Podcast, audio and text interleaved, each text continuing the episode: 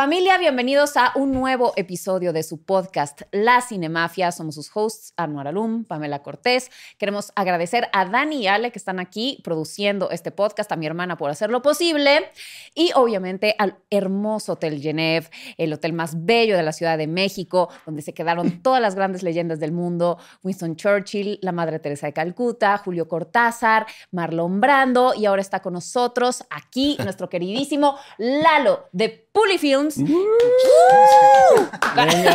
El, Donat- el Donatello de Puli Films. El Donatello de técnico. Puli Films.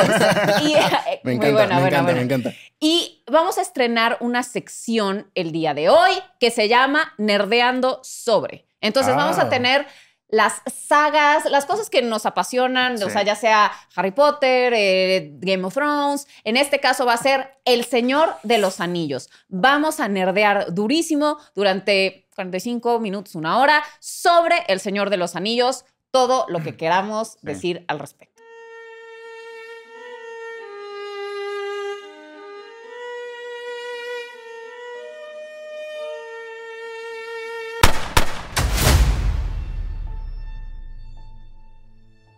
¿Ok? Pero bueno, estoy decepcionado de ustedes. No trajeron nada de Lord of the Rings. Yo vengo verde color pan Even, de Even. Star, yo creí que ibas a traer tu Even Yo Star. lo tengo ¿Eh? tatuado.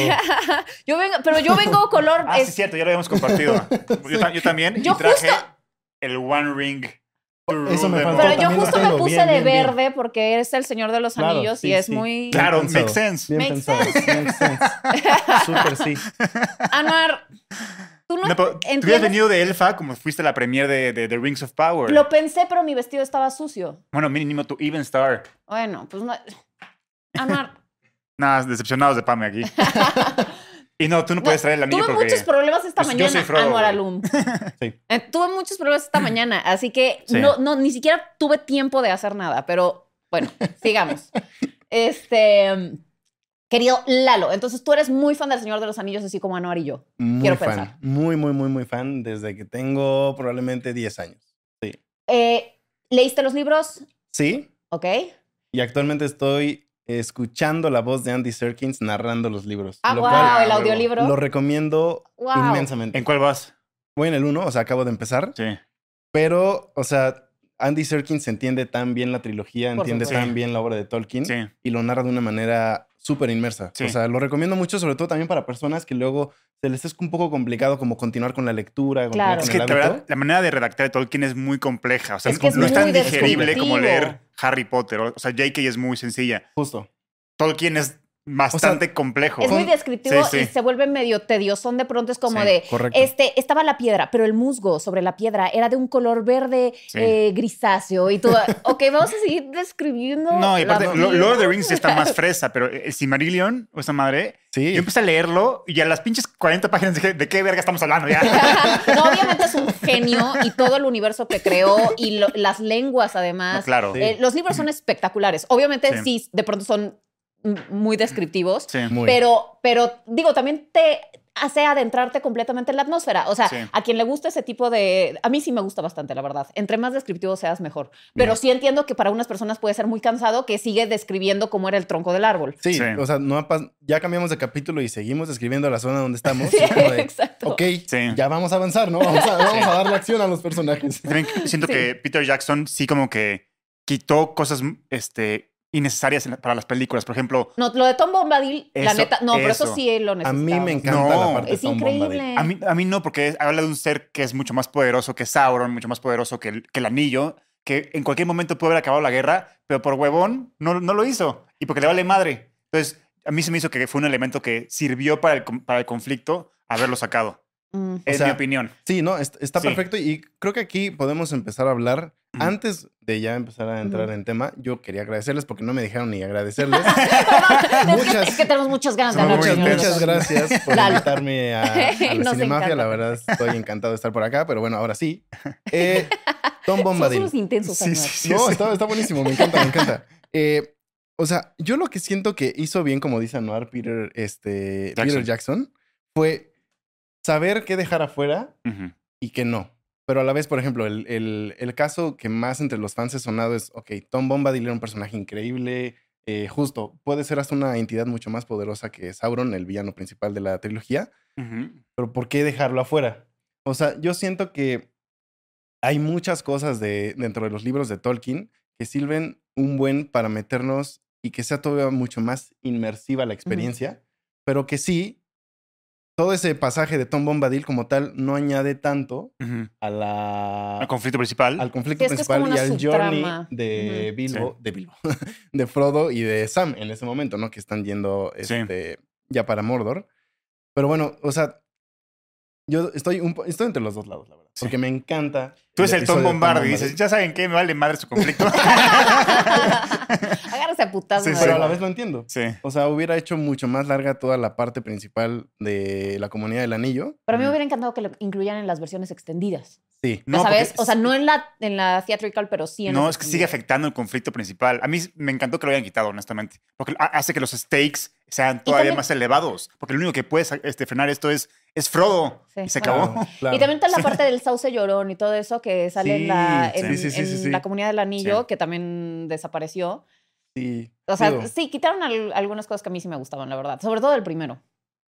Sí, y, y sobre todo el primero porque es justo esa primer, ese primer splash del mundo de Tolkien, Exacto. ¿no? Sí. Y que empiezas a ver tanto detalle, que los elfos, que los hobbits, que los humanos, que Tom Bombadil, que de repente entidades mucho más poderosas que eso, o sea, y todo eso te sirve para que en una primera lectura, en una primera approach hacia este mundo y la literatura de Tolkien, pues dices, o sea, ¿en qué momentos vamos a acabar de conocer gente, no? O sea, sigues conociendo y el mundo se sigue expandiendo y para los amantes de la fantasía como yo es como, ok, pues venga, ¿no? O Sí, sea, claro. que siga la ola. Pero siento que son dos experiencias muy ricas. O sea, tanto las películas como el libro Sí. en su estilo. Sí, 100%. es, o sea, toda la parte de la- las canciones, el, es hermoso. O sea, y la verdad es que en las películas vemos poco de eso. O sea, lo- los poemas, las canciones, todo eso. Claro. Se ve, pues al final Pippin canta algo, pero, Sí. Sí, de eso no, no está tan representada. Esa parte que en los libros es hermosísima. Sí, sí, y, y que es parte de la forma de narrar de Tolkien, Exacto. ¿no? Digo, ve- vemos dos canciones de forma, vamos a decirlo, un poco incidental. La canción de Bilbo cuando se va de la comarca y que ya no quiere regresar. Este, esa canción como tal también aparece en los libros. Y ah, se me acaba de ir la otra que les iba a dar el ejemplo. Ah, ¿La de Aragón? eh, en, justo hablando del retorno del rey, Ajá. eh, la de. mm, La del. Donde están echando chelas al principio. Ah, Ajá. claro, claro, Esa claro. Sí, canción sí, sí, sí. también sí. aparece en los Cuando están libros. en el bar, ajá. Están en el bar. A Mary. Pippin, ¿no? Que están Sí, cantando, que echando están cantando. sí. Ay, me encanta. Pero, pero sí, o sea, Tolkien es que justo como tú dices, añade poemas, añade descripción, Pero añade hace súper rico. Y hace como muy inmersivo porque dices, ok, entonces así hablaban los elfos, así Sí. se expresaban sobre la naturaleza, etcétera, etcétera. Entonces se vuelve una, una cosa súper inmersiva, súper rica, Sí. que afortunadamente, y ya pasándonos un poco a las películas. Peter Jackson logró captar de manera Eso es mi punto. increíble. O sea, ¿ustedes por dónde empezaron? ¿Por las películas o por los libros? Yo vi primero la comunidad del anillo y ahí fue cuando dije, ¿qué chingados es esto? No lo puedo creer. Se me hizo como lo más épico que había visto en mi vida, Sí. como 100%. eh, que englobaba toda, todos los mitos y, y de la manera más majestuosa posible. Entonces dije, tengo, 100%. ¿qué es esto? Tengo que leer los libros. Y entonces leí. La Comunidad del Anillo, leí los libros y ya luego a ti vi te la, tocó, la a de ti la- te tocó ver las películas en el cine, ¿no? Sí, a mí sí me tocó verlas con, en el con cine. pausas, ¿no? O sea, de que, a ver, vi la 1, me tengo que esperar para ver la 2. Exacto, me tengo que esperar. Tú y yo somos de la misma edad, ¿no? ¿Tienes 26? No, tengo 28. Ah, bueno, casi de la misma Casi edad. de Entonces, misma edad, sí. mínimo, a mí en mi experiencia, yo nunca fui a ver Lord of the Rings a esa edad al cine. O sea, Sí, yo no vi- te tocaron. no me tocaron, porque cuando salió El Retorno del Rey, este, yo era muy chiquito. Claro. Y mis papás me dijeron, no, esta película no es para niños. Sí. Y yo dije, chingan a su madre, ¿no? A mí me dijeron lo mismo y por fortuna, después de decirle a mi papá 500 mil veces, Ajá, llévame a ver esta película, llévame a ver esta película, el, el retorno del rey sí la pude ver en cines. ya, ok, me ok. acuerdo que fue una experiencia, uf, o Pero sea, a mí lo que me pasó es que cuando mis papás me dijeron eso, mi mamá las compró más adelante en DVD. Mm. Y yo agarré una random y vi, la primera vez que vi Lord of the Rings fue El Retorno del Rey. Ah, Pero mira. me encantó, o sea, me fascinó. Entonces, Sí, claro. Eso Ah, habla o sea, de- no, empezaste por el Empezaste por la retorno del empecé rey. por El Retorno del. Rey. Fue una Ah. experiencia diferente. Pero está tan bien construida El Retorno del Rey Que se cuenta como una película, ¿me entiendes? O sea, Sí, sí. entonces, a mí, cuando yo la veía de chiquito, nunca me faltó ver el backstory porque se, se entendía perfectamente quién era Frodo, quién era Sam, cuál era el conflicto. 100%. Se sentía como que redondo, largo de cada quien. Entonces dije, ah, pues no necesito más. Luego, más adelante, me sin querer, iba a ver Retorno del Rey, sin querer agarré las dos torres y dije, ah, cabrón, Eso O sea, las viste al revés, Anuar. Sí. No mames. A ver, las vi muy chiquito, sin que nadie me guiara. La primera que agarré fue Retorno del Rey y luego ya me fui al pasado, ¿me entiendes? Para ver el pasado. Ya me, me fascinaron. Te digo que por eso mi- el Retorno del Rey me fascina, es mi favorita de Lord of the Rings, porque fue la 100%. primera que vi y porque funciona por sí sola. Que rara vez en una trilogía, una, una, Lo una logra, película claro. funciona por sí sola. Por ejemplo, si ves ahorita una película del MCU por sí Sí, sola, no funciona de un carajo, porque es, es parte de un rompecabezas gigante. En Claro. cambio, Lord of the Rings, este, cada película funciona por sí sola. Y estamos cerca de justo el 20 aniversario del estreno del Retorno del Rey. Exacto. Por eso es que te propuse el tema y gracias por aceptarlo, porque voy a nerdear increíblemente hoy. Bueno, nos, nos diste, nos diste en lo que más nos gusta a mí a Pame. Exacto, Es- nos volvemos qué bueno. Por eso le dije a. Pame, o sea, cuando tú dijiste que habla de Lord, Lord of the Rings, no le dije a Pame hasta después, que- porque dije, es un, es un tema que Pame y yo tenemos ya. Dominado. Pero, güey, o sea, hablamos sin querer. Sin querer. de o sea, Lord of the siempre Rings. todos son referencias Sí, del sí, Señor sí, de los Anillos. literal. Me parece maravilloso. y bueno, justo ahorita mencionabas, por ejemplo, Marvel. Ajá. Que ya película que hay que ver al cine, serie que hay que ver, de que- alguna manera está conectada y no pertenece a una sola entidad. Exacto. Digo, igual sí, te tienes secuestrado. Exacto. Es lo que me choca. cosa que, o sea, habla muy bien de la producción de El Señor de los Anillos, de la trilogía completa porque se trabajó como una sola cosa. Ujú. Que justo como tú dices, ves la 1 y se siente como que inicia y acaba. Ves la 2, Completamente. inicia y acaba. La Sí. 3, inicia y acaba, a pesar de que los personajes están en un punto bien diferente Sí. del que iniciaron en la 1 y en la 2 y en la 3. Sí. Entonces, a mí se me hace una cosa maravillosa porque pongas la que pongas, Sí. se siente como un arco completo y no se siente como sí. si, o sea, si un día agarras y dices quiero ver Endgame y no conoces Endgame, Hay muchas cosas que te no vas a entender, o sea, Claro. Correcto. muchos contextos que ya nos explicaron, muchas historias que historias a las que van a llegar en un punto y van a acabar acá, pero ya no entendimos la otra parte. Que bueno, o sea, hablando como tal de la producción del Señor de los Anillos, yo una de las uno de los temas que les proponía y que le decía a Anuar es ¿por qué no vamos a volver a ver un fenómeno como este? O sea, ¿qué cosas se hicieron bien y qué cosas ya no están haciendo bien ahorita? Creo, creo que a mí está clarísimo, por- o sea, ¿por qué? Porque antes, o sea, hablaba de un director que le apasionaba el proyecto y que el estudio entendió su pasión y su visión y le apoyaron con mucho dinero y con mucho Sí. tiempo en que realmente Peter Jackson cuente su visión sobre esta historia. Entonces, hubo un esfuerzo de tiempo, dinero y, y- y- y pasión por contar esta historia. En cambio, ahorita, por ejemplo, este, Marvel busca directores que puedan hacerlo bien y rápido, ¿me entiendes? Claro. En cambio, si ves tú este, la trilogía de, de Tom Holland en, en- en Spider-Man, este, John Watts es un gran director. Sí. No se lo quito. O sea, lo he demostrado varias veces. Pero no se siente como una, una trilogía de donde John Watts puso su marca, donde puso su voz, donde realmente quería decir Claro, algo sobre sí, este personaje. Entiendo, entiendo. Ah, eh, Sam Raimi sí hizo eso porque le dieron tiempo Sí. y espacio y dinero, ¿no? Sí, sí, sí. Entonces yo creo que sí va a volver a pasar siempre y cuando... Y está pasando ahorita. Dune es... O sea, se ve otra vez un nuevo proyecto O sea, donde... sí, pero no. O sea, Justo. me encanta Dune, Ajá. pero no es el Señor de los Anillos. No, am- no, amamos no Dune, es. no, no, no, amamos probablemente no Pero- volveremos no, no, a ver, Lord, Lord of the. Rings es lo más cabrón que ha pasado en la historia de la humanidad, literalmente. Literal, literal, literal. o sea, Ahora, literal. por pero, ejemplo- o sea, pero yo, yo, per- perdón, ¿eh? o sea, No, está, está el, el Big Bang y el Ajá, Señor de los exactamente. Anillos. Pero mínimo hoy en día, en Dune, sí siento otra vez ese fenómeno de, ah, Sí. llegó un director verguísima Sí, sí, sí. que ama la franquicia y el estudio está dispuesto a darle tiempo y dinero y pasión a lo que este director quiere contar sobre esta historia en particular. Y se ve, güey. 100%, Sí, sí. 100%. No, 100%. totalmente de acuerdo contigo, pero yo lo que siento que sucedió en El Señor de los Anillos es que se alinearon las estrellas. Se alineó o sea, todo. se alineó todo. A ver, tenías una propiedad intelectual que es que tampoco va a ser, se va a repetir. Sí. Ya sabes, eso también desde, desde la raíz, desde lo que escribió Tolkien, no hay otro igual. Entonces ya 100%. desde ahí empezabas con un, un canvas espectacular. Sí.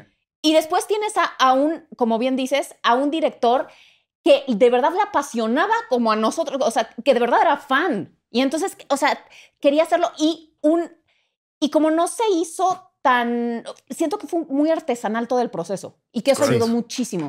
O sea, que, que New Line Cinema como que le permitió hacer y tomar decisiones que probablemente no, probablemente no eran tan comerciales. Ujú. 100%. Entonces, era- o sea, porque siento que comparar El Señor de los Anillos con Marvel es, eh, pues es, es una cosa y la otra. O sea, es, eh, Marvel es para vender. Aquí era la pasión de contar un universo Sí. entrañable para muchísima gente. Correcto. Entonces era como, no, no, no era para vender, simplemente. O sea, era, era, siento que era un passion project de Peter Jackson, contar bien estas historias y lo, o sea, y, y le permitieron Sí.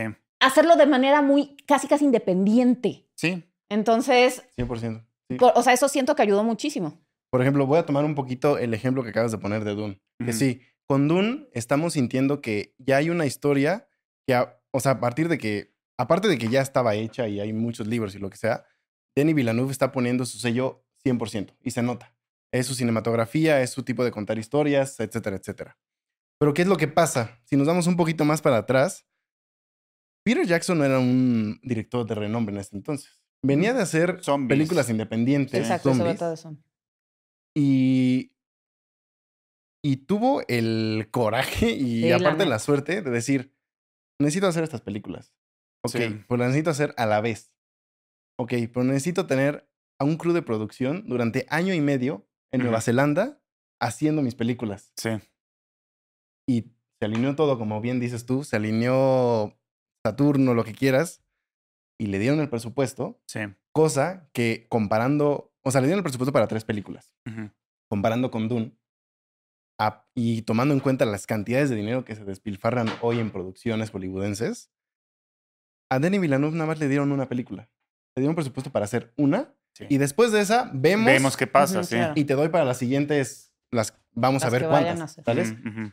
Entonces, eso ya desde un inicio es una comparativa inmensa. O sea, te habla de que ya para que un- una casa productora te dé dinero para unas, para tres películas y, y, y se hicieron las tres películas y no has visto nada de retorno y pudieron haber sido el peor error de la humanidad y, y Claro. te quedabas Sí. en bancarrota. Sí. O sea, habla. sea, es- es- por eso digo que es, es un fenómeno que probablemente no vayamos a ver. Sí. Porque ni a James Cameron Sí. con Claro. Avatar, Sí. que es la mejor película que jamás ha recaudado más dinero, Sí. le pasó. O sea, hasta apenas Sí. le están dando presupuesto para más Sí. porque ya, ya vieron el fenómeno que es. Pero James Cameron bien pudo haber vendido el fenómeno que iba a ser, ¿sabes? Claro. Claro. Es, o sea, por eso a mí se me hace una cosa sin precedentes, porque, o sea, se hizo todo a la vez, fue un hitazo y se hizo, como bien mencionabas hace Sí. ratito, se hizo artesanalmente, se hizo con las manos. Sí. Sí. También, o sea, va a estar muy polémico con lo que voy a decir, pero Harvey Weinstein es una mierda, güey. Obviamente, todos, todos no sabemos eso, ¿Lo pero sabemos? Bueno, como, produ- como productor, uno de sus mejores aciertos fue Lord of the Rings. Y, eh, Sí. y ahí está la visión de este cabrón también. O sea, él, él creyó, fue una patada de los huevos para Peter Jackson y Peter Jackson lo, lo dice. Aborreció. De hecho, puso a- al orco, Al orco que se en, en forma que de es- Harvey Weinstein. Sí, sí, sí. Pero Harvey Weinstein fue al final del día que confió en la visión de Peter Jackson y le permitió hacerlo como se le Claro. hinchó los huevos. claro, claro, claro. claro. No, y yo, y yo voy a eh, discrepar con el tema de Dune, a pesar de que Dune me fascina y Amamos me Dune. encantó esta, ah, esta adaptación de Denis Villeneuve, pero no tiene el corazón del Señor de los Anillos. Perdónenme mucho. O sea, a ver, no, sus personajes no se vuelven familia tuya. O sea, eso es lo que yo amo del Señor de los Anillos. Sí. Es que, o sea, son perfectos. O sea, fue el cast perfecto. O sea, lo sientes. O sea, Aragorn son mis hobbits. Son, Sí. Es mi familia. o sea, te vuelves claro, claro. parte, tan parte de ese universo que, que no sucede con Dune. Perdónenme, pero yo No, no, a ver. eh, me gusta mucho Dune, pero no me acuerdo ni cómo se llaman varios. No, no, O sea, nunca dijimos que Dune sea superior a Lord of the Rings o que está al nivel. Dijimos, dijimos que en el ejemplo de que ya, ah, bueno, sí, de que es, es, ya son franquicias que... es una la adaptación o sea, muy bien yo- lograda. una hoy en día nada más hay lograda. dos franquicias donde sí se siente el autor. Avatar, como bien dijiste, Avatar. y Dune, se acabó. Y Sí, bueno, sí, sí. creo que Matt Reeves está trayendo a Batman ese, ese Lo fenómeno. está haciendo muy bien. Sí. Lo está Lo está haciendo se muy siente como película de autor, no como, Exacto. no como de DC Sí. Comics. Y Todd Phillips con Joker también. Entonces, Claro. este... Sí, sí, sí. Creo sí, que son está- buenos, son buenos ejemplos. Exacto. Pero a ver, Lord of the Rings es el papá de todos nosotros. O sea, Sí, o sea, te digo, es el Big Bang, Lord of the Rings, se O sea, acabó. 100%. O sea, No, eventos Jackson- importantes de la Peter Jackson humanidad. ya ganó, ganó. ganó el juego del cine. O sea, Sí, sí, sí. hizo las mejores Ganó el juego películas, del cine. este, las más entrañables, las más trascendentes, las más todo. O Es sea, que más es todo. la trilogía perfecta, es la Sí, adaptación es- sí. perfecta. O Sí. sea, yo me acuerdo todavía la primera, es que la primera vez que vi La Comunidad del Anillo es que no podía creer lo que estaba viendo. Sí. o sea, yo 100%. sentía que de verdad, eh, o sea, que era magia. O sea, Sí, todas las escenas y, el ver la comarca es un lugar Sí. al que siempre quieres regresar. sí. O sea, la música de Howard Shore. Ver Rivendell eh, por primera Ver vez. es Rivendell, como, ver ¡ah! Rivendell por primera vez. Ver los, los Lorien Ver los también Lorien por por primera, primera vez. vez. Ver a los Argonath. A mí esa escena, Sí. la de los Argonath así, yo dije, ¿qué majestuosidad, qué Claro. belleza, cómo hicieron esto, no lo puedo Sí. creer.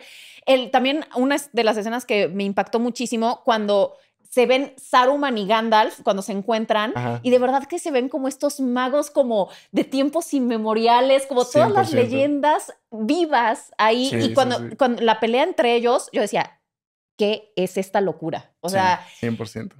es que es, que es de una mm, de una solemnidad, de, de una elegancia, absolutamente Sí. todo. Y también, o sea, sí, Sí. o sea, al final del día, el mundo es complejo, o sea, hay muchos, hay muchos Es muy complejo. personajes, Es muy hay complejo. muchas locaciones, hay mucho todo, pero lo que hace que, que la audiencia vaya con eso, con, con la historia y con el mundo, es que la, la premisa es muy simplista, es este, este, Es que es un viaje este- estos underdogs, Es el bien contra el mal. Ajá. estos, Listo. underdogs, cuatro hobbits, tienen que, tienen que ir a Mordor a destruir el anillo y se acabó. Entonces, Sí. es Pero muy es fácil. Joseph Campbell, es la Exacto, entonces, es, sí. es un viaje del héroe o sea, como, como, como audiencia es muy fácil absorber todos estos mundos y personajes porque ya sabes que, que la premisa es muy simplista. Es acompañar a Frodo a destruir el puto anillo porque si no la maldad se apodera del mundo y se acabó. Claro. No hay más. listo, listo. Es, eso es, es eso. Y a mí fue lo que me vendió Lord of the Rings. Al final del día, cuando yo me enamoré, o sea, me enamoré de Frodo. O sea, eso fue lo que me, me, me llevó a la sí, sí. franquicia. Y a través de Frodo fue que, que ya pude irme a los demás. Pero a mí lo que me vendió la franquicia fue la relación de Frodo y Sam y en especial Sí. Frodo. Sí. Porque en mi familia somos Puta. cuatro primos hermanos. Ajá. Y cuando vimos Lord of the Rings, dijimos, es que está cabrón, cada quien representa a un hobbit. Entonces, ah, qué bonito. cada vez que lo y veo... tú eres Pippin, me queda no, no, clarísimo. Fro- Frodo, Frodo, soy Frodo. Soy Frodo porque por mi operación de corazón y así, siempre fue como que pues, el vulnerable y que tenía esta, esta carga y todo ese desmadre. Entonces, como, Ajá. a ver, hay que ayudar a Claro, Frodo a claro, que lleve el anillo a, a Mordor. Entonces, cada vez que pasaba un problema entre, entre primos o, o con gente ajena, era como, a ver, proteger a Frodo, ¿no? y yo, yo con mi anillo, ¡ah! A la verga. Pero sí. No, y es que la, la verdad es que la lección es espectacular. sí. El, o sea, el fondo del Señor de los Anillos, el entender que, o sea, es, es idealista y es romántico y es lo que 100%, quieras, pero sí. el hecho de que hasta el más pequeño, el ser más pequeño puede hacer una diferencia en el mundo y salvar al mundo y todo eso. Y también Sí, no, el, tipo de, de héroe que es Frodo a mí me mata, porque tienes a, a héroes como Superman, pero tiene superpoderes y tienes a... Y todos como que tienen a, Sí. este extra. Frodo es el tipo más común del mundo y además, que es algo que me fascina de él, es que todo el tiempo tiene miedo y hace las cosas a pesar de tener miedo. Aparte, o sea, a mí me caga cuando critican a Frodo y dicen, no, Frodo no es el mejor, es, es un puñetas. Ese güey llorando. es como, es Sí, como sí, sí. no pendejos. Frodo es el más cabrón de todos Es porque el es el único que puede cargar con el anillo y seguir adelante, como tú dices. Entonces, Sí. Aragorn es una ch- chingonería, pero jamás podría cargar el anillo. No, nunca. Gandalf es el güey más poderoso de Middle Earth y tampoco puede cargar el anillo. El único que puede cargar el anillo por lo buen pedo que es y por su corazón y por lo valiente que es, es Frodo. Y por No, eso porque es un- Gandalf se lo dio a él. es un sacrificio Sí. enorme el Sí. llevar algo así. Sí. Entonces, o sea, él se Sí, sí, sí. desgasta, él lo, se consume, a él le pasan todas estas cosas. Es una batalla constante contra sí mismo. Sí. Es muy fuerte lo Sí. que vive. Incluso, incluso Sam, me mama Sam y es mi segundo favorito. Y Sí. es uno de los héroes más cabrones de la Sí, sí, sí. franquicia. 100%. Pero hasta incluso Sam, que es un corazón de, de pollo, cuando se pone el anillo, el anillo lo corrompe muy rápido. Sí, Sí, mucho claro. más rápido que a Frodo. Y Frodo mucho aguantó, o sea, en, en, en- en temporalidad de Lord of the Rings, como 15 meses con el pinche anillo. Sí, un buen. Sí. O sea, y me encanta todo eso que están platicando y creo que parte de lo que hace también tan entrañable a estos personajes es que tanto Frodo como Sam, pero ahorita hablando, tomando a Frodo como nuestra figura, figura protagonista, es desde un inicio entiende que esta misión lo sobrepasa, pero aún así decide dar su vida Sí.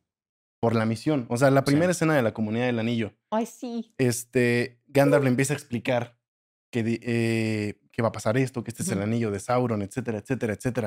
¿Qué hago con él? No lo quiero, ten, tómalo. Sí, sí, No, no, no, no me lo puedes dar. sí. Necesito que tú vayas y hagas esto. En ese, o sea, a pesar de que después vemos el concilio de Elrond y después voluntariamente Frodo eh, se ofrece para ser el que lleve Sí, el anillo, sí. desde antes, ahí entendió que eso lo sobrepasaba Exacto. como individuo. exacto. Y aún así dijo, me voy a poner mi chamarrito, voy a agarrar mi bastón. Sí. Y ahí vamos. ¿A dónde voy?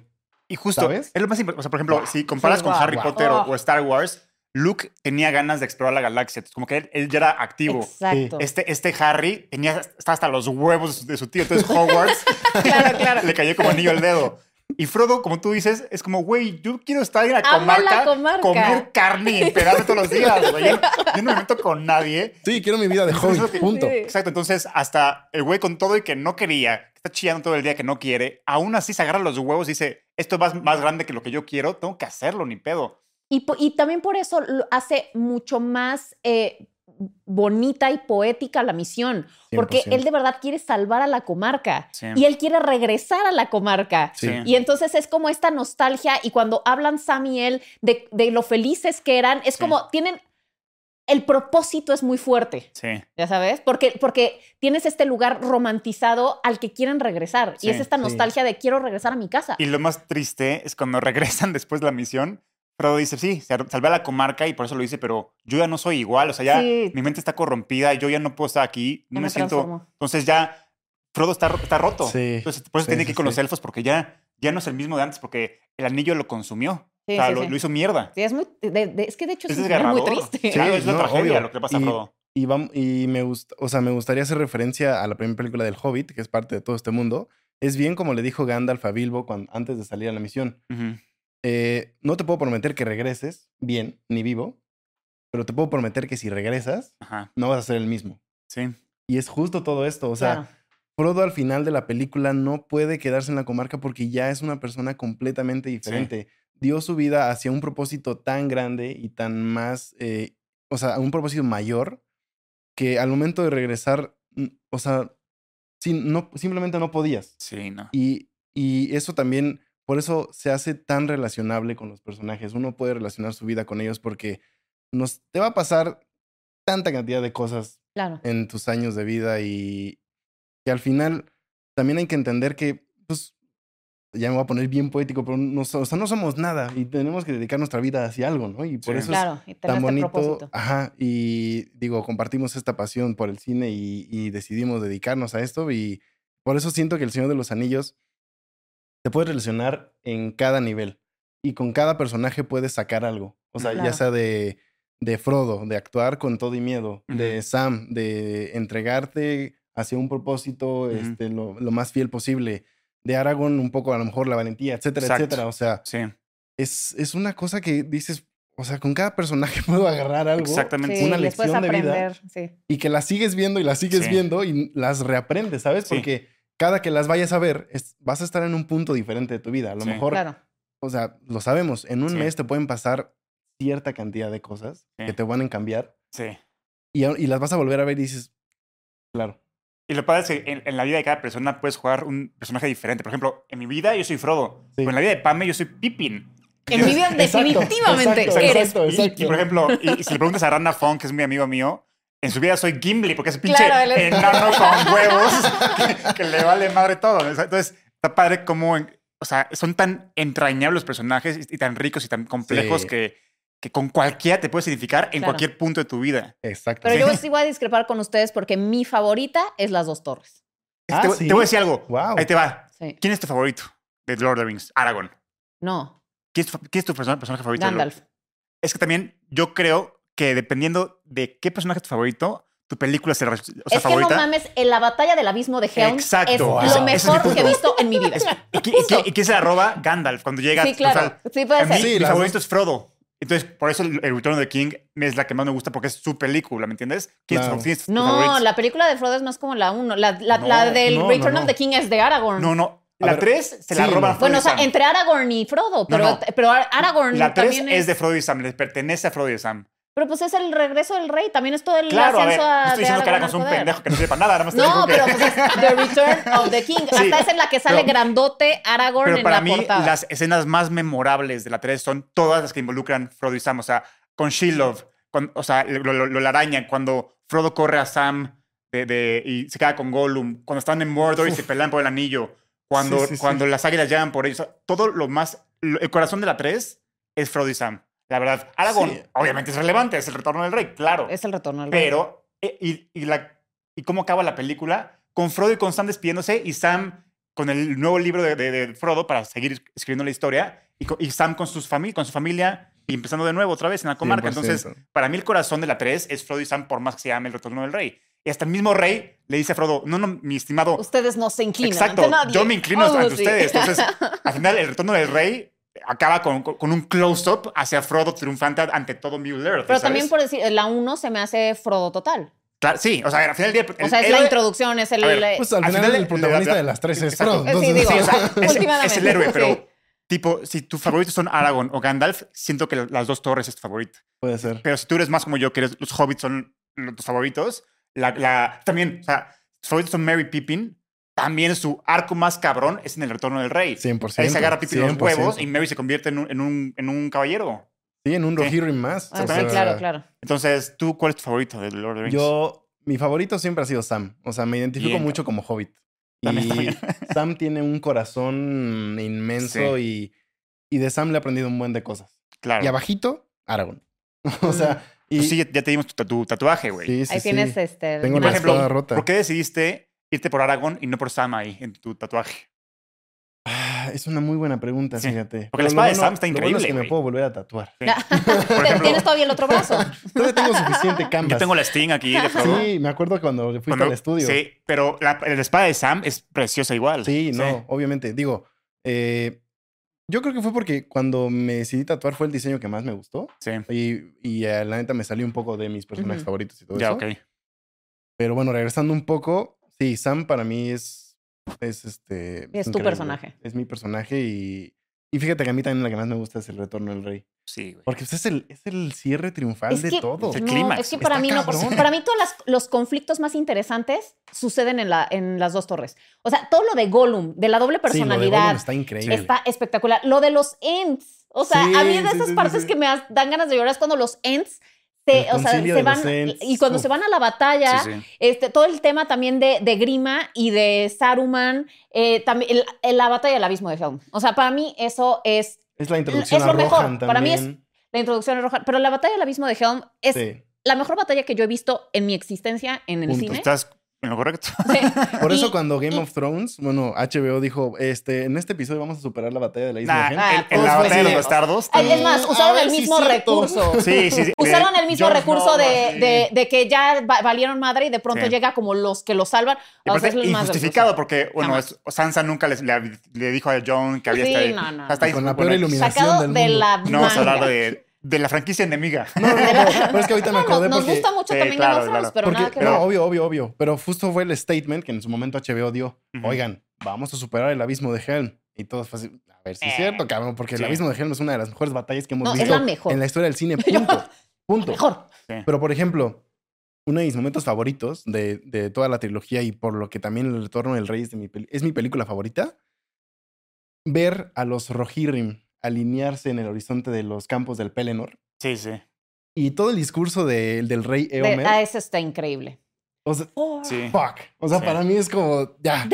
Y no hay, y- Sí. y no hay, no hay, no hay este tiempo en que la vea y no llore. O sea, de que me sienta un Rohirrim Sí, sí, más. sí. sí. Pues sí, ahorita. ¡Vamos! Si me tengo que Sí. morir ahorita de una No, vez, y, ¿no? y Mary con Eowyn en el caballo. Sí, sí, no, sí. Es- es, es increíble. es increíble, pero a- a- para mí la 3 tiene ciertas partes que. Eh, o sea, por decirte, a mí la parte de los Gilead me da un poco de hueva, la neta. O sea, cuando, cuando lo de Faramir y que va y se me hace como una batalla pequeña de como. eh, o sea, después de haber venido del abismo de siente Helm, es como una como. batalla ugh. Apresurada. Exactamente. se Porque fue como una batalla apresurada. Pero Se tuvieron que ir. sí. Güey, vámonos. Ya nos ganaron. Y el tema de, y el tema de Denethor y, o sea, eso, e- esa parte sí ya como hay, hay momentos en los que digo como de, eh. Es que, pero, ¿sabes qué? y, y en las dos, mm, sí, o sea, en las dos torres siento que no hay absolutamente nada que yo, que quiera parpadear. Yo no hay ni, una, ni un centímetro de Lord of the Rings que me cague, ni mucho menos. no, no, pero, no, a mí na- no sí. me caga, pero siento que no es tan poderosa esa la batalla Pero, de por los ejemplo, Gilead. si ves este, las versiones teatrales, Ujú. Boromir y Faramir están en un segundo plano absoluto. ya cuando ves la versión extendida dices, ah, son igual de protagonistas que, entiendes. que, Sí, sí, sí. que Sam, bueno, Sam, pero, o sea, que Aragorn, que Legolas, Ujú. que Gimli. O sea, entonces siento que, que las versiones teatrales no le hicieron justicia, justi- justicia a Faramir en lo absoluto. O sea, sí, pero yo sí siento, porque apenas eh, volví a ver las versiones extendidas, que ya no me acordaba de muchas cosas, por cierto, y sí siento que hicieron, que tomaron buenas decisiones en quitar ciertas escenas. Yo O sea, también, porque yo esa también. escena en la que sale como Boromir fantasma con un efecto inmundo que se ve horrible y que dije, qué bueno que quitaron esto. También la parte en la que Mary y Pippin están, eh, van Comiendo. al- ajá, que van a la bóveda o Sí, donde que se sea que tienen toda la, la reserva de comida. crece, ¿no? También fue como de, oh, qué bueno que quitaron esta mamada. Sí. O sea, como que Sí. muchas decisiones que sí dije, la Pero, neta, o sea, pero por decirte, lo, Saruman. ¿cómo- lo que sí me hizo falta fue chinguen. la muerte de Saruman. Sí. Y que además es una parte increíble porque, digo, ustedes obviamente saben esto, pero cuando, cuando estaban dirigiendo esa escena, la estaban realizando, Claro, eh, que llegó a Grima y le apuñala a Saruman y que, o sea, para Peter Jackson, como nunca ha estado en la guerra y Christopher Lee sí, entonces le dijo así como, bueno, te apuñala y gritas. Y dijo, no, no, no, no, no. En la guerra, como señor Christopher Lee estuvo en la guerra, entonces dijo, no, es que cuando te apuñala, yo he visto gente morir. O sea, si te apuñalan, Sí, no, no gri- gritas. no gritas, güey, O o sea, sea. haces como. Y haces como. No sé. Sí, o sea, le explicó. Ahogado. Claro, Sí, claro. sí, este, sí. Esta expresión ahogada. Y dijo, es que así es como alguien Claro. muere. De una, o sea, de un apuñalamiento. Entonces fue Christopher Lee el que le dio la lección a Peter Jackson de cómo muere gente, por su experiencia. Sí. Y entonces, o sea, Súper y eso es increíble. Sí, y, sí. y sí, es de esas cosas que es como no metieron la muerte de Saruman en la película. Sí. No lo entiendo, pero bueno.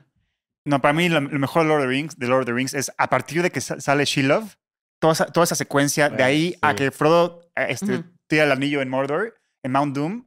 Sí. Puta, para mí es lo mejor de Lord of the Rings, porque el manejo de la tensión y del suspenso y, y de cómo se tira la liga Peter Jackson. Tipo en She-Love, entra, en- entra Frodo a la cueva, este, Gollum le empieza a jugar chueco y Frodo se atora en una telaraña, telaraña. Pero estamos cortando con Sam bajando las escaleras y Sam se Sí, da sí, cuenta sí, de y Colombo. se da Entonces, cuenta del es pan. increíble. es una bomba de tiempo que se va extendiendo, extendiendo. Sí, sí, sí. Entonces, justo Sam, después de que te tienen en chinga Peter Jackson, llega Sam a salvar el día y se me hace cabrón. Y lo mismo con Mordor. O sea, Mordor es, puta, ya, ya llegaron, puta, los van a descubrir, puta, tienen a Frodo, puta, este, este, eh, y, y- y luego ya Frodo está a punto de llegar, está a punto de destruirlo y Frodo se corrompe. O sea, ya no o sea, es como, no Sí. mames. O sea, entonces el manejo de la tensión es impresionante. Sí, Y totalmente. ya, y ya cuando la- Peter Jackson suelta la liga, ya el epílogo es hermoso. súper y- rico, y, tú es como súper rico, toda la sí, atención sí. que como audiencia que habías manejado durante tres películas, aquí ya te dan tiempo de, res- de respirar y todo lo que no lloraste, aquí lo lloras Sí, 100%. no, cuando se van en el barco es como de-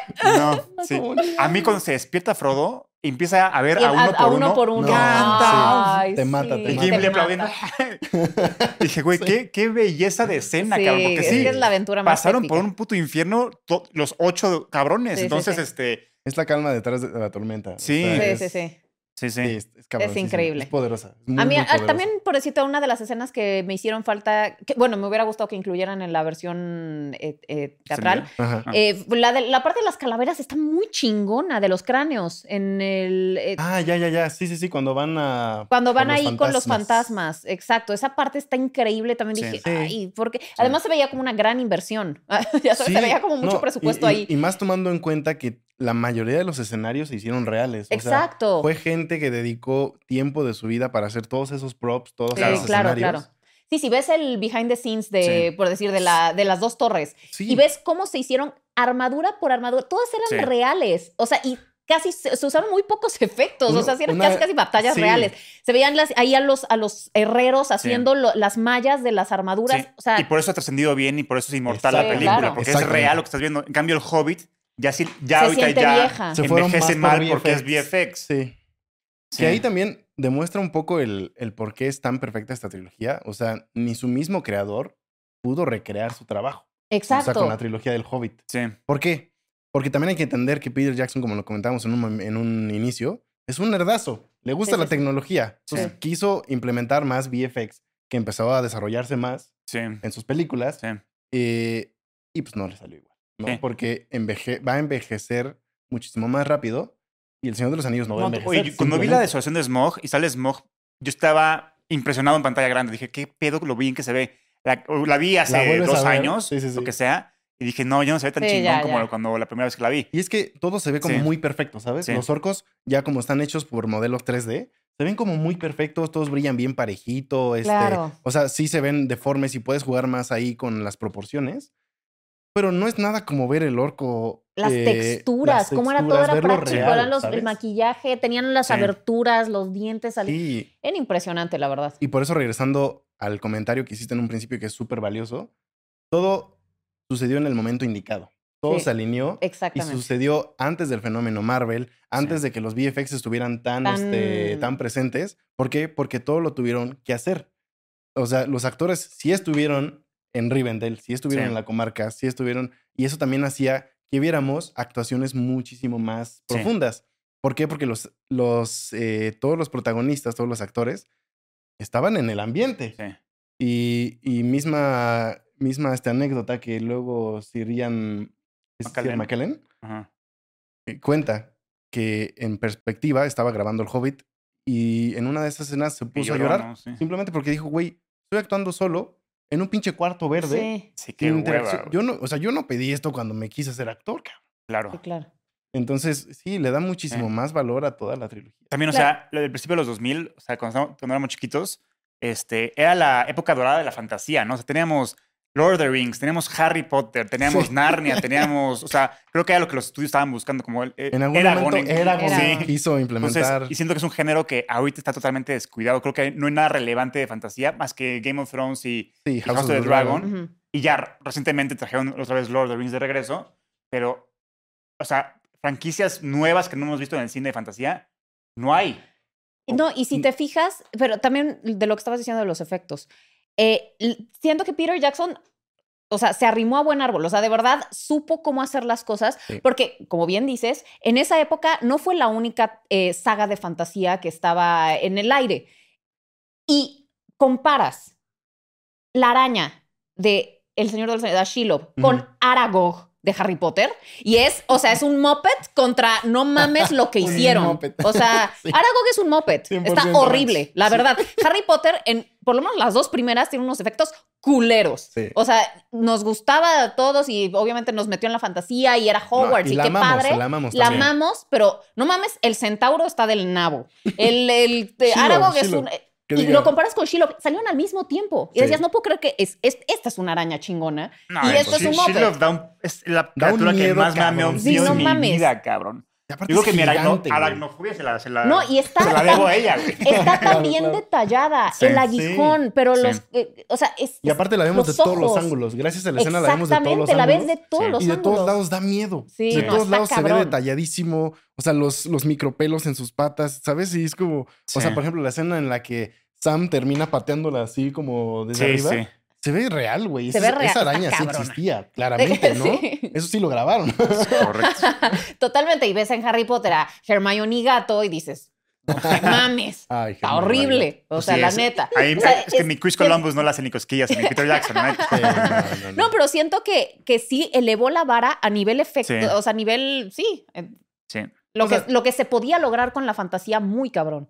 O sea, creo la vara, en realidad. O Creó sea, la vara, exacto, no alzó la vara, Porque creó la vara. programas de VFX actuales como Massive, que ahorita es lo que se usa para recrear esas escenas masivas, Ajá. o sea, se implementaron primero en estas películas. Las batallas del abismo de Helm, los campos del Pelennor, se hicieron gracias a, esos, a ese programa que se creó en ese entonces. Sí. Y ahora son programas que obviamente utilizan películas como las que hablamos hace ratito, Dune, Avatar. No, aparte, o sea, o sea, a nivel cinematográfico, o sea, de, de lentes y de óptica y así, güey, poner a los hobbits al lado de los, de los, de, las- de los actores reales y así, Exacto, Sí. y exacto, perspectivas de tamaños. A ver, sí fue un ejercicio que, ejercicio que nunca se había hecho antes, o esa, a esa magnitud. 100%. Y ahí también habla de, de lo visionario y pionero que fue Peter Jackson en eso. ¿no? 100%. No, incluso, sí. o sea, no Sí. sé si han visto estas, los props del anillo, que era- ah, tenían anillos Sí. de este Ajá, pelo para lograr una perspectiva y para hacerlo pesado. También, o sea, lo del, que cuando cae el anillo, que, es, que estaba, creo que imantado el piso, para que no, para que se pegara, para que Sí, no justo, diera vuelta, justo, para que se si- sintiera Sí. pesado y lo que representa el anillo. Sí. Sí, o- los avances técnicos de los No, efectos prácticos Es visión también, es visión de sí. es una visión de autor. Literal. O sea, tener ese, esa atención al detalle de decir, no, eh, aquí vamos a hacerlo de esta manera porque representa esto. O Sí. sea, es pensarlo mucho. la verdad. 100%. Y también, sí, o sea, los actores le dieron. O sea, en el libro está muy clara la, la- la personalidad de cada quien, pero siento que los actores lo llevaron a otro nivel. Por ejemplo, Sí. en Fueron el libro, perfectos. Frodo es más serio, es más, es más señor. O sea, es un- es- es un- Sí. y, y creo que Laia Wood le dio una carisma y una Sí, una inocencia, que, que mínimo en el libro no se transmite al 100% con Frodo. Sí, Y en la pantalla sí. 100%. O sea, Laia Wood le dio una carisma y un ángel. Sí, le dio un corazón Muy increíble. cabrón. Sí, sí, sí. Sí, sí. Y, y lo notamos en cada escena pero te terminas de casar en él, en, en la comunidad del anillo, cuando muere Gandalf.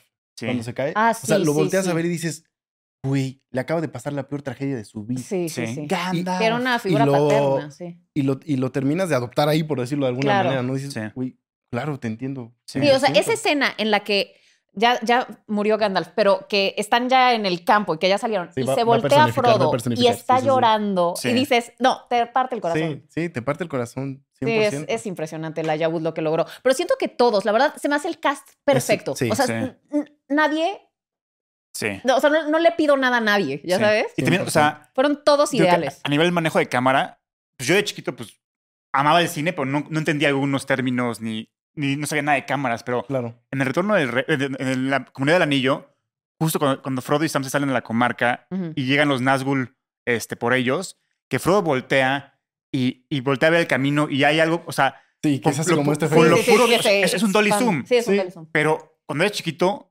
o sea, no sabes de cámaras, pero sabes que hay algo malo que está por venir por el puro manejo de cámaras, ¿sabes? Totalmente. Entonces está cabrón cómo te logra transmitir a través de su cámara todo lo que los perso- personajes están sintiendo o pensando en ese momento, ¿no? Cuando Frodo voltea a ver, tú como audiencia no es como, ah, ahí viene algo, o sea, Sí. Frodo me dijo que viene algo, malo, es como, viene. Sí, sí, sí. yo ya sé que viene algo culero y vámonos de aquí todos, Claro, ¿no? claro. Es, es 100%. impresionante el- en todos los sentidos de la franquicia. No, pero y el Sí. diseño de sonido, los, el ruido de los Nazgûl, o de sea, los Ents, los- sí. la voz de la voz de La voz de Bárbol, o sea, es como Sí. wow.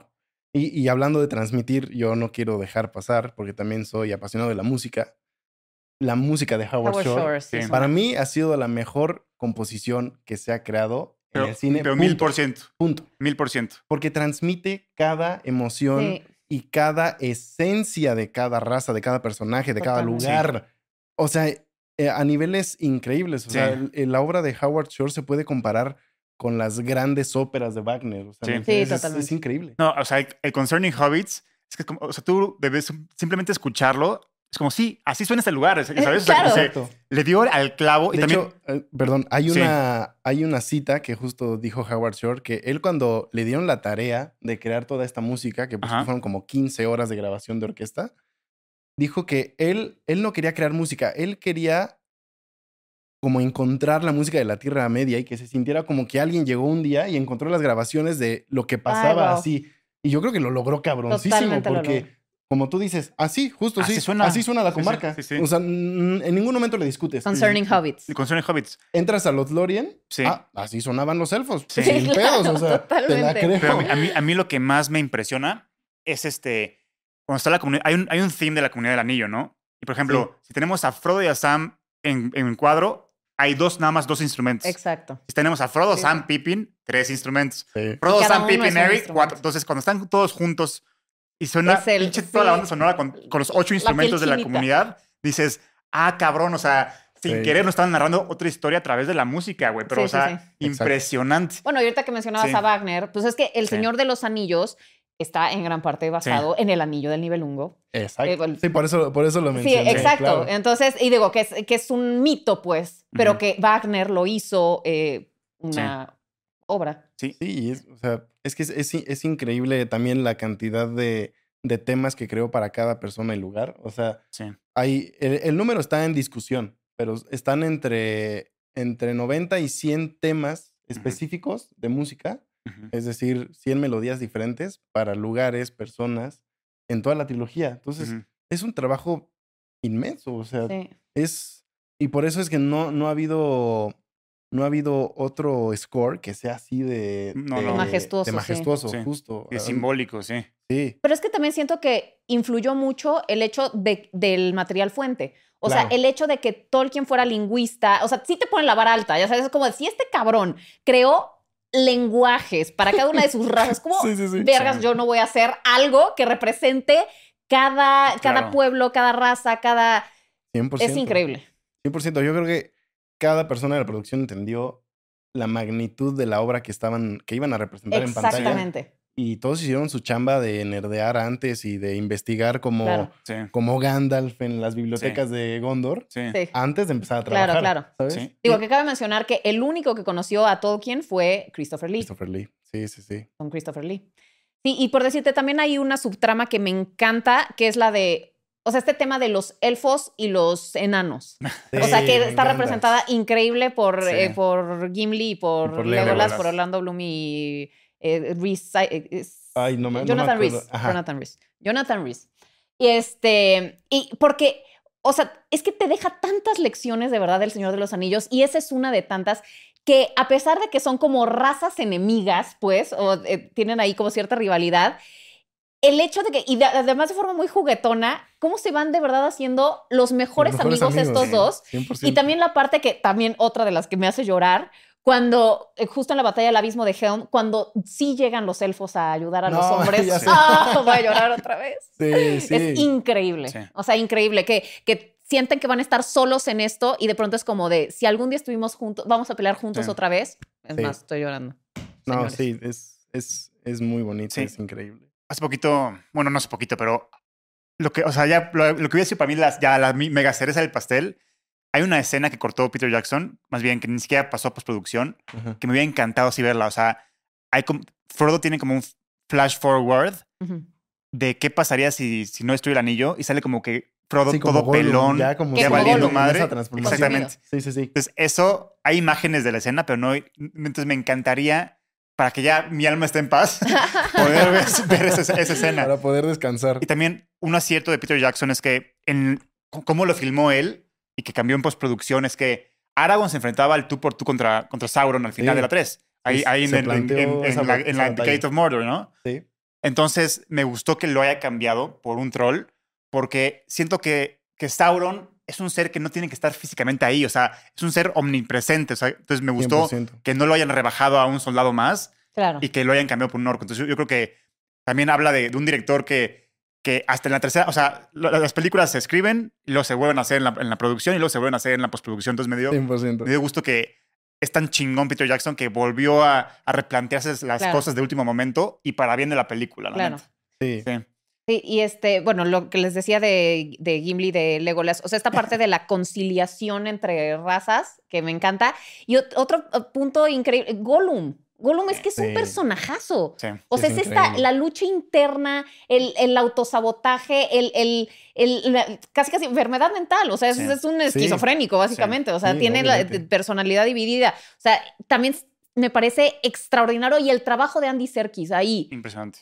qué pedo ese cabrón. Es más, yo le hubiera dado un Oscar, puto Oscar por claro. eso. No, O aparte, sea, fue, fue pionero en toda la cuestión de de motion lo- capture. Exactamente. Y, y, o sea, fue, fue el inicio de su carrera como Andy Serkins, literal. sí, sí, sí. Que ahora en- eh, ha tenido proyectos hasta, hasta la fecha en el que se caracteriza por eso, porque es muy bueno haciendo motion capture. Claro. Sí. Y es que es un Y- tipo súper expresivo. Lo vimos en Caesar, Lo en vimos Sí. como en Caesar en Snoke. Star Wars, Sí, King Kong. King sí, Kong, también, o sí. sea, y, y, y sí, o sea, regresando un poco ya al, al personaje como tal de Gollum, es, es como ver qué tan bajo uno puede caer, pero a pesar de eso, como diría Gandalf, aún así poder tener un propósito Claro, para algo. Claro, ¿sabes? claro, claro. O sea, aún así tienes todavía una tarea pendiente. sí. Y sí, o sea, Sí, porque es una, o sea, Gollum llega a posiciones muy humillantes. Sí. muy- O sea, y es fuerte de ver. O sea, cómo, cómo lo tienen Sam y Fro- o sea, en una, como perro en, con una cuerda. con o sea, cuerda es, es muy humillante la situación en la que está y, y ver a, a lo que se somete por su adicción. Es que ahí es cuando te das Sí. cuenta del poder del anillo. O Claro. sea, este está dispuesto a, hacer, a estar en esa posición porque está aferrado a esa cosa. Sí. ¿Ya sabes? Entonces, está eso es tan, tan- bien planteado. También tan, tan impactante y tan importante el cómo inicia el retorno del rey. El, aparte, el prólogo es increíble. Es Sí, es sí, súper claro. fuerte la escena, pero si te la pones a analizar, visualmente no pasa nada más que este güey se come un pescado y se acabó. Pero al, al, al- cómo narra con la cámara y con el shutter speed, este Peter Jackson, Sí. más el diseño sonoro y así, hacen que la escena sea totalmente perturbadora. Está brutal. sí. Pero realmente nada más está comiéndose un pez, ¿me entiendes? No, pero también la escena en la el- que, en la que ves como. Gollum se vuelve Gollum. Sí, o sea, sí, con Deagle, que lo, que sí, lo sí, ahorca. exacto. Cuando que decide asesinar a alguien. Sí. O sea, en ese momento es cuando Sí. lo corrompe. Y también, o sea, Peter Jackson, creo que fue pionero a nivel cine muy cabrón, porque Sí, muy también cabrón, o hizo la técnica de, de seco por mojado, que es como, o sea, que luego ya Guillermo del Toro la, la, la usó en, en la forma del agua, que es las escenas que están debajo del agua, no están debajo del agua, los actores están en un, en un foro, eh, eh, está filmada en, en, cua- en- en cuant- no sé cuántos cuadros por segundo, Ajá. hay mu- mucho humo alrededor y ellos nada más están flotando con, con, con hilos, pero tú como audiencia jamás te das cuenta que no están este, Claro, en el claro, agua, pero es una técnica que, que Peter Jackson ahí implementó, funcionó muy bien y ya hoy en día muchos otros cineastas las, las, ponen en su película. la más famosa es Guillermo del Toro con la forma del agua. Sí, Sí. sí, o sea, es que, digo, podríamos hablar Podemos estar seis de que horas se- sí. sobre todos los avances en cuestión de producción y, y no nada más eso, o sea, creo que, creo que habla de que sí fue un fenómeno Sí. muy, o sea, sí fue un parteaguas, un punto y aparte en la historia del cine Sí. y algo de lo que neta deberíamos estar súper agradecidos de vivir como tal en carne, o sea, no es, no es como Star Wars que ya no nos tocó vivirlo y que lo podemos ver después, ¿no? Y que la, la- las películas y la historia sigue y todo lo que quieras. Sí, sí. Pero, por ejemplo, toda esa gente que sí vio Star Wars en el cine, las Claro, tres es como también vivieron ese fenómeno que fue un parteaguas para, Sí, para el cine y nosotros fuimos afortunados de vivir el fenómeno de, del Señor de los Anillos. Digo, no vimos las películas en el cine como tal. Yo vi la última nada más y Sí. lo agradezco Ah, infinitamente. yo sí, y de verdad que. Pero, a ver, ya las vi en el Sí, sí, cine. sí, sí. Pero aún así, Claro, claro. ere- eres parte porque estuviste en el contexto histórico de la Claro, humanidad claro. ese Pero, o sea, mi, caso habla todavía mejor de la película porque como no la vi en el cine, justo. pero Y las viste te al revés. claro. aún Y las viste al son, revés. son tan cabronas que a un chavito que sus papás no lo dejaban verlas, este, le, le llegó la franquicia porque, o sea, 100%. Y un chavito que se enamoró de ellas viéndolo en la pantalla de sus papás chiquita, ¿me entiendes? Entonces, está cabrón de, de- de lo trascendente que son estas películas. Y es una, es una película que hoy en día sigue marcando otras generaciones. O sea, Totalmente. hay, hay chavitos que hoy están descubriendo a Frodo y a Sí, Sam. sí, sí. Sea, qué No, y increíble. también, ta- o sea, Sí. hay que hablar, obviamente, de Aragorn y Arwen, que también es otra Sí, historia sí. O sea, increíble. es que tiene Eh, todo. Es que tiene todo, Tiene tiene, todo. roma- un romance Sí. épico además, o Sí, sea, en sí. el que ella se sacrifica por amor y lo espera y está ahí Sí. y, y él, él también, o Pero sea, lo bueno es que todas las subtramas no solamente son subtramas, sino están conectadas con el conflicto principal. Porque exacto. Aragorn y Arwen sí afecta a lo que está pasando con el anillo. Claro, Entonces, claro, claro. no son subtramas como para darle más tiempo a la película o más Sí, a los claro. fans. No, eh, lo que me están. O sea, no es el romance entre Arwen, Arwen y, Aragorn, es ese pinche romance. Sí afecta directamente a Middle Earth y hay que verlo porque es parte del conflicto principal. Entonces, 100%. muy pocas películas logran que pase eso. Normalmente cuando tú estás editando una película y está muy larga, lo que más te piden los directores, los productores es quítale subtramas, porque Exacto. normalmente no están conectadas con, con el conflicto Sí, son principal. prescindibles. Exacto. Y ahí en Lord of the Rings, si yo corto lo de Aragorn y Arwen, ya la audiencia ya no entiende la película porque Claro. se saltaron algo, ¿me entiendes? Lo mismo con Eowyn y Aragorn, lo mismo con, con todos, cabrón. Sí. Sí, exacto. Eh, Boromir, y- bueno, Boromir y Faramir fue la que el, Sí el cortaron estudio un sí poco. cortó Pero a pesar, a pesar de eso, hay que darles, hay que darles que fue un bien. acierto y funciona muy bien. y funciona porque a pesar de que jamás los vemos juntos y no hay, no vemos esta escena del flashback que está justo en las, en las ediciones extendidas, Sí. aún así se entiende que cuando a Faramir, o sea, Faramir les dice que era su hermano, se entiende que tenía una relación muy buena Claro. y que le dolió cabrón enterarse que se haya muerto. Y que todo Claro. eso va a desencadenar la subtrama de los enescales y con su papá Sí. Denethor y de que casi mata a su Sí. hijo que incinerado, ¿sabes? También Sí, claro. es que la actuación de este güey, con la pura mirada, es cuando dice, dice Frodo, tu hermano me lo, me lo intentó quitar Ajá. y por eso se murió y, y- y tu, hermano no, no, quería, no quería que eso pasara. Y ahí Faramir se, se queda viendo y dice todo. como, vete, a la verga, corre, corre de aquí. Sí, Sí. correcto, Entonces, sí. ya como audiencia, por más que no viste eso, con la pura actuación y, y con esa pausa que hizo Faramir, ya entiendes perfectamente por qué dejó ir a Frodo, güey. Sí. Ya en la versión extendida ya entiendes con mayor profundidad por qué dejó ir a Frodo, pero Claro. como tú bien dices, en la versión teatral Sí, se son entien- tan buenos solo. actores que Sí. explican muy bien con miradas, con expresiones, con Sí. qué es lo que está pasando y Sí. cuáles son las emociones que, que- y, y el contexto. O sea, son súper buenos todos. Sí. Sí. No es impresionante. O sea, es impresionante. No hay nada es que también cuando, cuando platicas de este tipo de cosas, llegan justo estos momentos como de, sí. O sea, es que, o, o sea, como que te hacen que te calles, ¿no? Porque es algo tan impresionante. Exacto, es como Es como, minutos de silencio para Peter como- Jackson y el Señor de los, lo que logró. O Es sea, es como que darle honor a la obra, no sé, algo así, pero... Es que, es que tiene todo, porque sí como que sí está en todos los géneros, o sea, está en fantasía, tiene mucha acción, tiene romance, Tiene comedia, tiene amor, tiene todo, güey. O sea, Y- y- lo que, lo que buscas de una película, ahí está, amistad, cabrón. Ahí o sea, está. y todo enaltecido de Sí. una manera tan épica. Sí. O sea, yo, de hecho, porque como bien sa- a mí sí me tocó verlas en el cine, entonces, Ya lo está presumiendo demasiado, ¿eh? No me está gustando. No. Pa me vio las, las de caricatura en el cine. entonces a mí me tocó las, este, ya sabes, cuando los Beatles iban a hacer, no, no es cierto. porque eso es un dato. En algún momento se pensó hacer una adaptación del Señor de los Anillos y los Beatles iban a ser Los los, Hobbits. cuatro Hobbits, hobbits. sí, sí, sí. Exacto. Imagínate. Pero bueno, a mí me tocó verlas en el cine y yo año con año en los Oscars era como de, denle todo al Señor de los Anillos. O sea, ¿sabes? Era Sí. la comunidad del anillo. Yo ahí estaba esperando. Y era así de, ay, cosas técnicas. Y yo, O sea, porque Eh, sí ganaron como tal premios la Comunidad del Anillo y las dos torres, ¿no? Sí, sí, o sea, dos sí ganaron tres. cosas, pero, de pero hecho, hasta se dice que la academia tuvo que llegar como a un consenso de decir, güey, no le podemos podemos dar dar tres años tres- seguidos exacto. todos los premios a esta película, cabrón. Sí, sí, sí. Vamos Entonces- Pero la qué mamá, Pero se lo tú merece, se como, lo merece. tú como audiencia, digo yo que desde el minuto uno me volví muy fan. O sea, yo estaba así en los Oscars esperando que le dieran toda la comunidad y, Sí. y chingados. Sí. Y luego al siguiente, las dos torres. Y cuando a la del retorno del rey Sí, se ganó sí. todo, o sea, de que yo lloraba. Sí, o sea, era 100%. como, al fin se reconoció esta obra maestra. Pero también O sea, a nivel de actuación la sigue, sigue los- o sea, sí está medio infravalorado porque, o sea, Frodo, nomás la exigencia de actuación que, que se manejó, Sí. igual este Gollum, o sea, entonces yo creo que los actores fueron los únicos que, que sí salieron no tan valorados en los Oscars o en los premios, porque sí lo merecían, no mames la complejidad de sus actuaciones, la neta. Sí, claro. Eh, pero bueno, este... Y hay que mencionar también ese, ese dato que, que ya está es un meme, ¿no?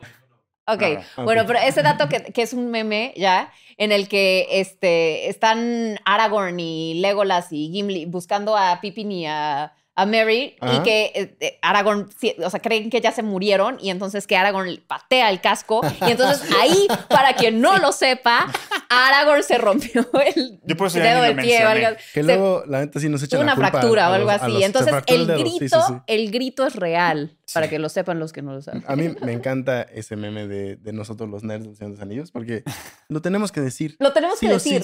Siempre que Sea vemos el contexto que sea. sea el contexto que sea, si vemos la, peli- la película eh, con alguien nuevo, es como, mira, Sí. ahí ¿Sabías Aragorn, que- ¿sabías que ese grito es real? Porque Sí. Aragorn. 100%.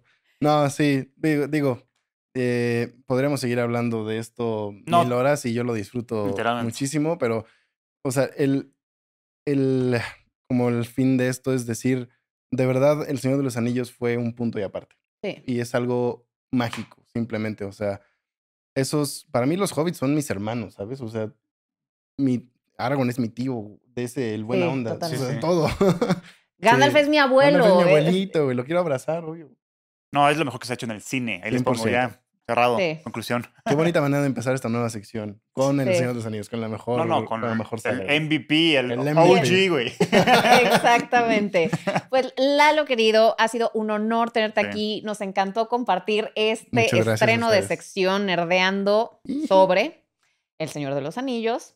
Eh, vuelve cuando quieras, este es tu cinemafia, es tu Muchas familia. gracias, Nosotros también gracias. esperamos convertirnos en como el Frodo Tú- y, él, y Sam y todos, y Obvio. el tío es tu hermano, tu hermana. tu aparición en Cine a Bordo. Claro que sí, ahí voy a estar. Eh, pero bueno, sigan a Lalo en sus redes, síganos a Anuara y a mí. Sigan a Puli Ve- Films. Sigan Puli a Puli Films. Films. Sí, a mis redes, no, mis redes son un cagadero. Sigan a Pulifilms. Sigan a Films. Puli Films. Sigan a Puli Films.